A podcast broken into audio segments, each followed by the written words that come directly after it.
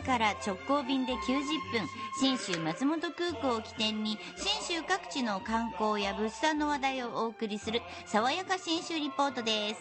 リポートは中島理恵さんです。おはようございます。おはようございます。おはようございますこの季節になってくると、うん。だんだん秋の旅ってすごい気になる計画する時期になりますでしょ、はいなんかもうそんな季節だ。そうなんですよ。まあ、我々九州よりもうん。やっぱり長野とかはね。秋の訪れ早いですよね。正解です。やいやあの小学校の時に習ったんでねそれはね、ええ。ちゃんと覚えてましたね。うん。そんなにちゃんと正解って言われても恥ずかしいですけどね、え でおすすめしたいのが、はい。御嶽山。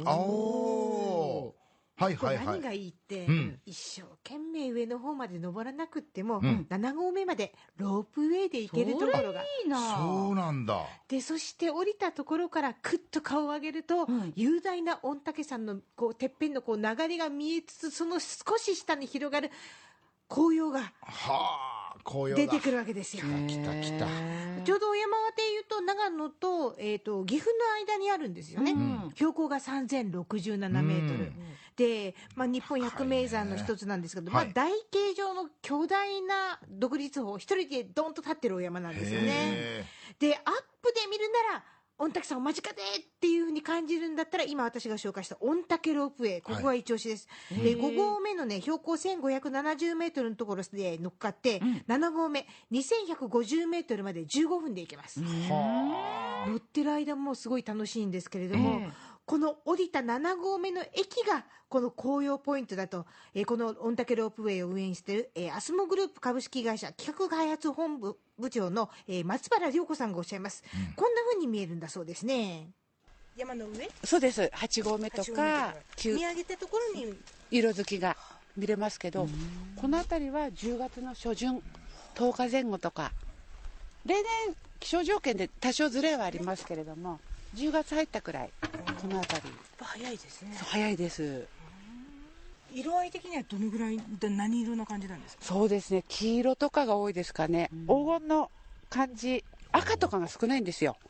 うん。おー今手元にね写真があるんで本当だ。めちゃめちゃ黄色。あのきなきなって感じ。きな色九州人にしか伝わりにくいけどきなって感じですよね。きなって何ですか？黄色のね濃いこと山吹色みたいなはあちょっとオレンジがかったようへなえ。きなかーって言うんですよ。でも本当にね黄金にねまだ少し残っている緑と、そして赤く色づいたね紅葉のねこのバランスが見事ですね。これはいいえしかもなんか滝があるえ本当？あの雨量が多い時とあの雪解けのシーズンと、うん。ものすごく雨が降った後に、はい。ふっとね出てくる幻の滝って言われてるところなんですよ。こんな標高高いところに滝があるんですか？すあごい山のてっぺん近く池がありますからね、えー、あそうかそうだか本気で山登りする人はどうぞ頂上までって言いたいんですが、あのてっぺんはほら3000メートル超えてますから植物生えてないんでなるほどなるほど。森林限界来てますんで、ん。9合目ぐらいがあの最初のこうなんていうんですか紅葉ポイントなんですよそれでもね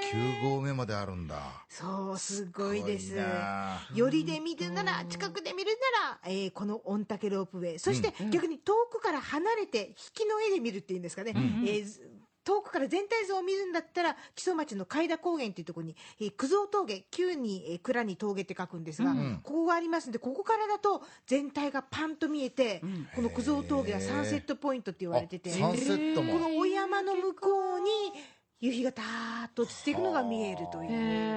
いい感じでしょう。最高。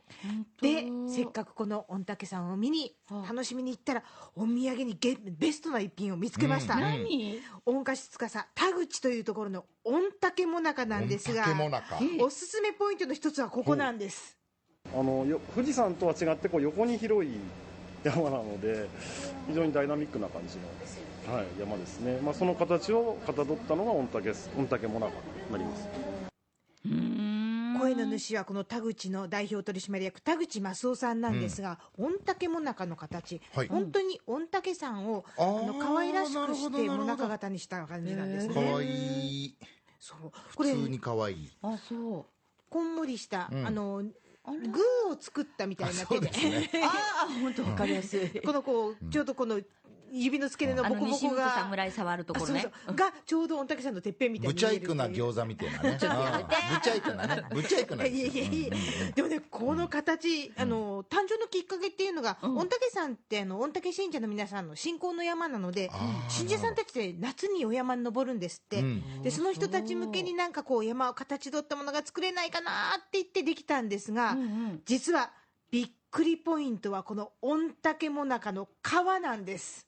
ものかの皮はしとってはいけないとされてましてあの本来その和菓子の業界の中では皮がなくと言いましてあのどっちかっていうとその業界では失失敗失敗って言ってもおかしいですけどもただその味を追求したりとかですねあのちょっと甘さ控えめだったりあの素材をいろいろ吟味してるうちにですね偶然にあのその皮がしとってしまったんですけどもまあそれが逆にかえってあのお客様に喜ばれてですねしっとり川なんです。パリパリじゃないんだそう。なるほど珍しい聞いたことないでしょ、うん。で実際食べると、へえって思って食べたんですよ、うん。これがね、言うなれば薄皮のお餅みたい。あ香ばしさが残ってるんですよ。なるほど。だから今までよく分かってなかったあもなかの皮ってこういう成分だったのねっていうのがね口の中で分かる感じ。へですごいのが、この皮と中のあんこがすごいもうほんと薄皮しかないんであんこだらけなんですけど、うんパンに入ってるなと思って今見てて。めちゃくちゃ美味しくて。え不安なんですけど甘すぎず小豆の豆の風味がね、どんどん出てくる感じ。今まで食べたことがないあのしっとりあのなんていうかなむ濡れせんべいとか濡れおかきって一時期すごいブームになってるでしょはいはいはい。あれのもなかバージョンへえ。なんかでも上顎につかなくて良さそうだね。つかないです。安心です。もう本当にあこんなお菓子があるんだっていう驚きのお菓子。近くの道の駅の信州サーモン漬け丼も気になるな。何それちょっと。美味しいものだらけなんですよ。ね、木曽町いいとこ、はでこの田口ではあ木曽ってね栗もねなかなか美味しいところなんですがいいっす田口今日からね栗小餅って言ってあの栗のあんころ餅中に餅があってすがこう栗あんなのはいはい。最高に美味しいんですけどこれを食べながらね足湯に使った時の幸せ私は一生忘れませんけどね。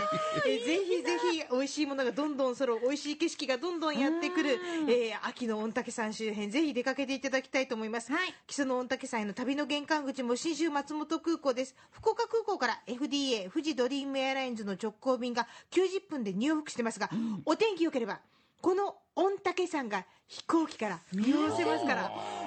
うわこれまた秋だったら色とりどりのさ、うん。なんかセーター着たみたいな感じだよね。なんかね。私も秋は上空からまだ見てないので、ぜひ確かめに行ってください。10月上旬ね。はい、うん。爽やか新州リポート中島理恵さんでした